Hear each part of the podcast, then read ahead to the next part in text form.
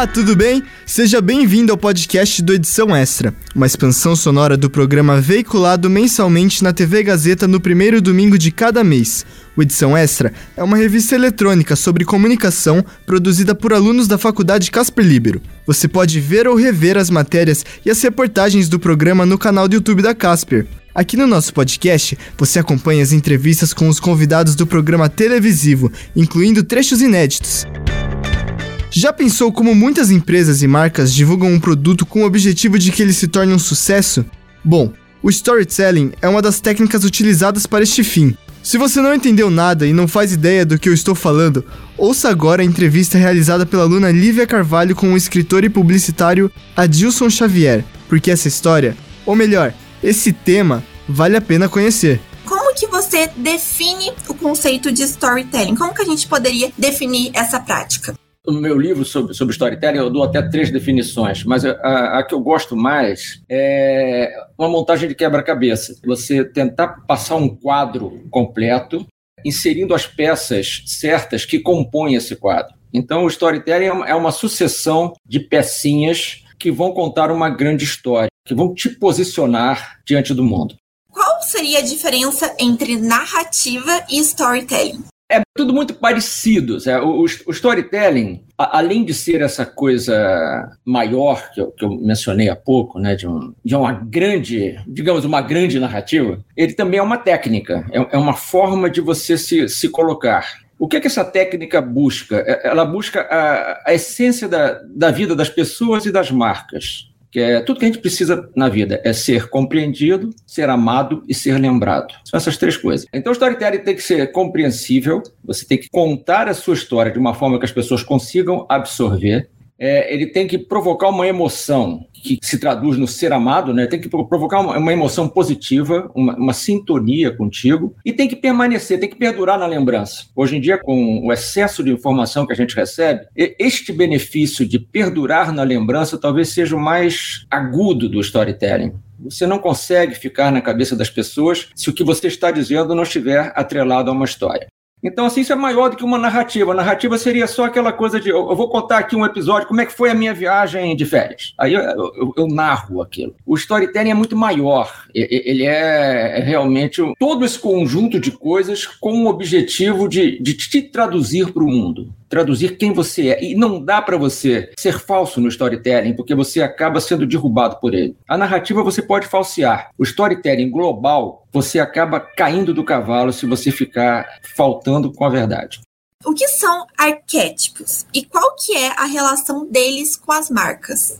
Os arquétipos, eles, eles, são, são ancestrais, né? são, são, são imagens que, que já estão no imaginário coletivo. Você vai evoluindo, vai, vai criando coisas totalmente é, inovadoras e tal, e eles estão sempre ali. Então, eles fazem parte da nossa alma, vamos dizer assim. Quando eu te falar o velho sábio, você, você logo imagina essa, essa figura, um cara barbudo, um cara de túnica, a imagem de Deus é a imagem de um velho sábio, né? Então a gente, a gente tem esses, esses arquétipos na, na, cabeça. Você, quando você fala o fora da lei, você tem aquele cara que não é necessariamente um criminoso, mas é um cara que quebra as regras, é um cara malandro.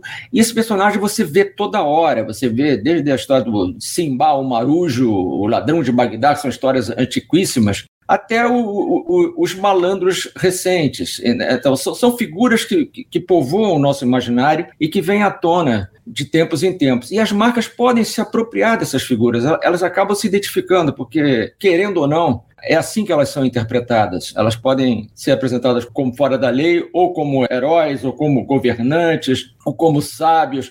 E cada, coisa, cada é, arquétipo desse tem um, uma série de elementos identificadores. É parecido com signo, sabe como é que é? Esse negócio de um Sagitário, Capricórnio, tem, tem características. E nem sempre é assim, você é uma coisa só. Você pode ser uma combinação de arquétipos, como existem as combinações de signos. De que maneira o storytelling ele pode ser considerado inovador? A partir do momento que você toma consciência da coisa, ela é uma grande revelação. Eu vou te falar assim, de um storytelling muito, muito importante, tá? assim, a, a, a, narrativa da criação humana. A história é elaborada pelo povo judeu, Adão e Eva, todo esse processo. Olha como essa narrativa sustenta a civilização ocidental. Por mais que as pessoas não estejam tão ligadas à religião, ou estejam, aí não faz muita diferença essa narrativa está presente, de onde eu venho, para onde eu vou, mesmo que seja cheia de simbolismo, como é, cheia de metáforas, como é, mas assim, essa história segura a nossa, a nossa perspectiva. Essa história nos dá uma visão do além da vida, né? Assim, não, alguma coisa acontece depois que eu morro, eu não vou acabar. Isso tudo sustenta a, a humanidade, né? E quando, quando você vai descobrindo isso, isso é novo, porque antes, não, antes você não, descobria, você era levado por isso. Então vamos lá, o, o, em termos de comunicação, houve um boom de conhecimento do storytelling em 2007. 2007 as marcas começaram a, a, se apropriar disso de uma forma mais explícita. Vou te dar um exemplo, teve a, a, a fábrica da, da, felicidade da Coca-Cola. Os nossos telespectadores e ouvintes vão lembrar disso, se você lembra, você, você é bem jovem. Mas assim, era uma coisa de uma vending machine que, que a pessoa botava uma moedinha e, e, assim, havia um mundo mágico dentro daquela máquina com vários personagens interessantes. Aquela coisa totalmente fantasiosa, mas aquilo era storytelling na veia. Era, era Coca-Cola abraçando o storytelling com toda a força.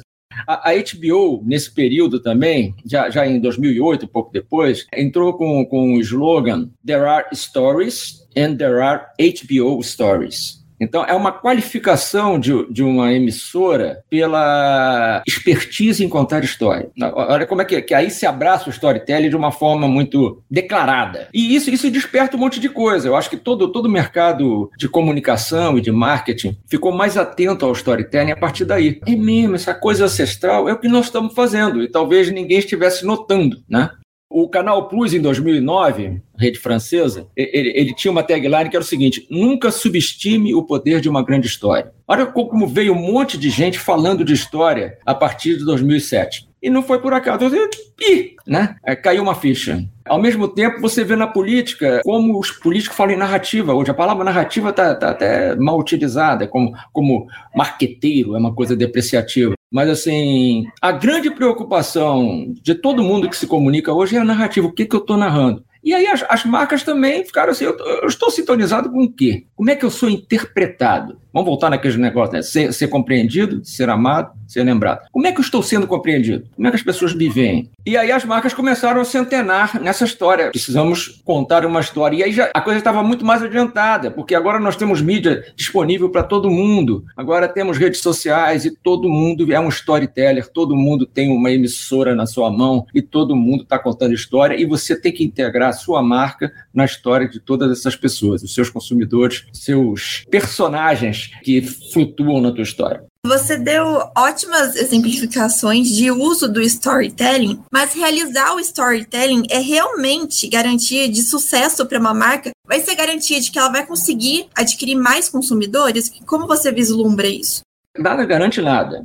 O storytelling é, é, é, uma, é uma forma saudável de você se colocar, porque se você não construir a sua história, alguém vai construir a história por você. Você não consegue escapar disso. Isso vale para as pessoas, para as pessoas físicas. Né? Se você não define quem você é, as pessoas vão te definir. E você vai ser levado a reboque de uma definição que você não endossa. Então é melhor que você tome, tome a frente e se posicione.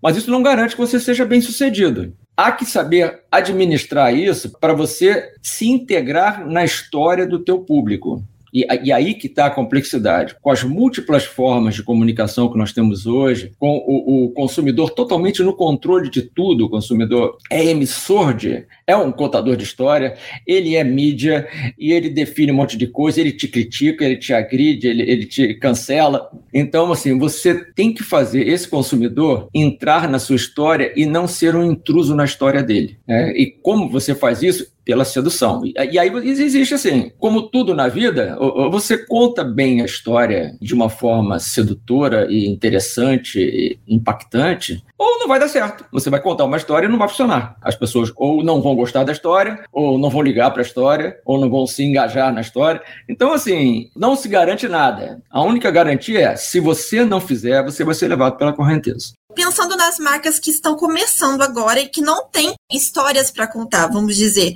elas podem utilizar a prática do storytelling? Como você percebe isso?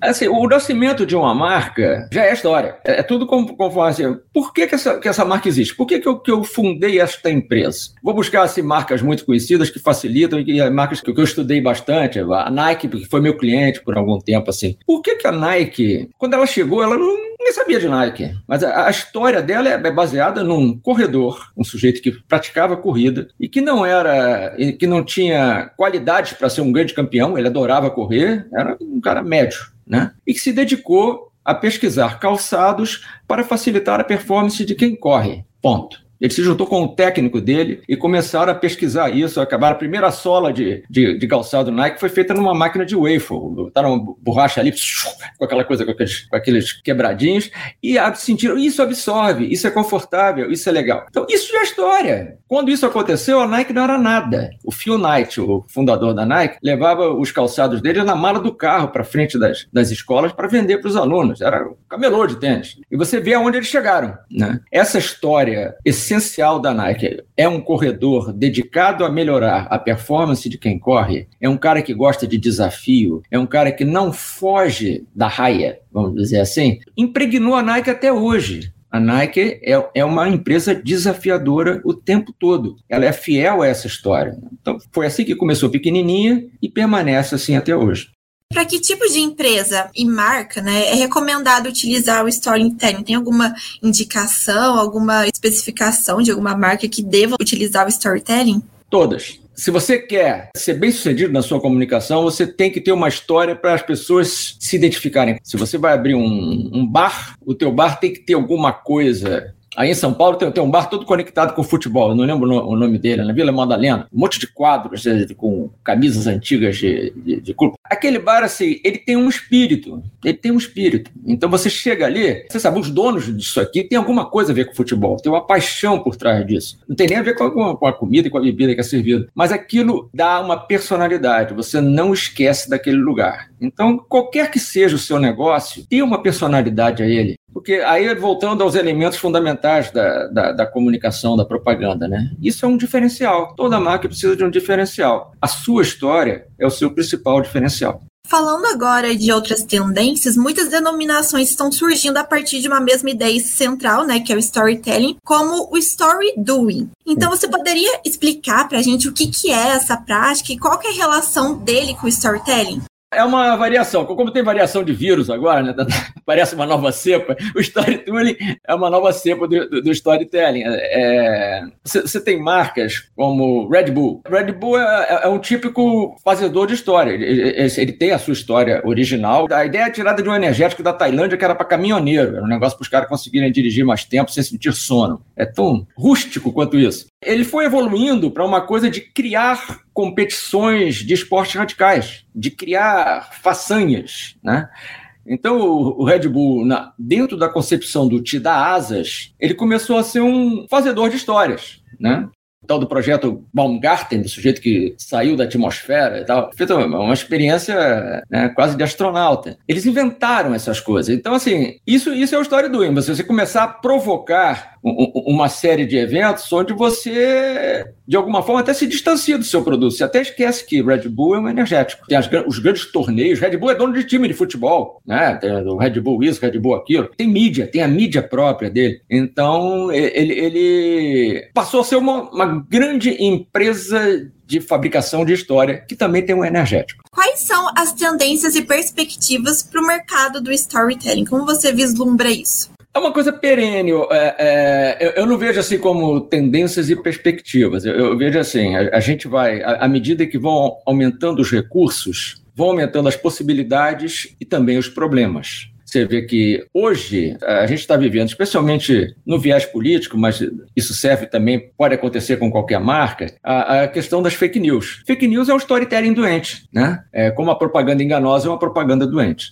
Então, quando você tem muita gente tendo acesso a muita mídia, a margem de erro aumenta muito. Então, assim, as perspectivas é cada vez dá mais trabalho, porque você tem que contar a sua história e se defender das histórias falsas que surgem por aí, seja por gente alucinada que não tem o que fazer, seja por concorrentes maldosos que querem quebrar a sua marca. Né? Assim, antes desse boom de fake news, a gente já, já, já, já tinha, de vez em quando, uma marca ou outra sendo atingida por, por boatos. A versão antiga do fake news se chamava boato, só que agora o boato ele invade muito rapidamente a, a opinião pública e atinge muita gente ao mesmo tempo, fica mais difícil de você deter. Né? O, o ato originário era aquela coisa boca a boca, que ia passando devagarinho, você tinha tempo de desmentir. Agora, quando você descobre, já, já houve uma avalanche. Então, eu acho que como perspectiva é isso, o storytelling é, é cada vez mais sofisticado, é muito mais difícil você fazer com que o consumidor se engaje na sua história, que ele se identifique contigo. É muito mais difícil seduzi-lo, porque ele está tá mais arisco, está mais experiente, mais esperto. E, por outro lado, é um perigo esse tiroteio de fake news que está acontecendo no mundo inteiro. Né? No mundo inteiro, porque todo mundo tem, tem uma metralhadora na mão de contar a história e muita gente se diverte infernizando a vida alheia. Como as pessoas veem um produto? Como as pessoas compreendem um produto? Graças ao escritor e publicitário Adilson Xavier, a gente teve acesso às respostas e, além do mais, conhecemos a definição do storytelling, a influência que a técnica exerce nas empresas e a forma de como ela pode ajudar as marcas que estão começando. Então, caso você esteja abrindo uma empresa ou marca, ou até mesmo lançando um produto, não se esqueça do storytelling. Com certeza, a técnica vai transformar o seu negócio em algo único. Fique ligado nos próximos episódios do podcast do Edição Extra, disponível nas principais plataformas de áudio. O Edição Extra é um projeto transmídia produzido por estudantes da Faculdade Casper Libero, com supervisão pedagógica do professor Renato Tavares, supervisão operacional de Roberto Vilela e suporte operacional de profissionais dos estúdios da Rádio Gazeta Online e da produtora experimental audiovisual. Podcast Edição Extra. Apresentação: Léo Kenji. Roteiro: Léo Kenji, Heloísa Rocha e Renato Tavares. Produção de entrevistas: Carla Azevedo, Lívia Carvalho, Lucas Aguiar, Luiz Felipe Nunes e Isabela Delgado. Edição: Agnoel Santiago. O Popó. Edição de mídias audiovisuais: Nilson Almeida. Site e mídias sociais: Heloísa Rocha. Faculdade Casper Libero. Supervisão pedagógica da Rádio Gazeta Online e da produtora experimental audiovisual: Renato Tavares. Supervisão operacional da Rádio Gazeta Online e da produtora experimental audiovisual, Roberto Vilela. Coordenadoria de jornalismo, Helena Jacó. Coordenadoria de Rádio, TV e Internet, Marco Vale. Operações da Faculdade Casper Libero, Antônio Viana. Gerente administrativo da Faculdade Casper Libero, Eric Wonhart. Diretor da Faculdade Casper Libero, Wellington Andrade. Fundação Casper Libero. Superintendente-Geral da Fundação Casper Libero, Sérgio Felipe dos Santos. Presidente da Fundação Casper Libero, Paulo Camarda. Até a próxima!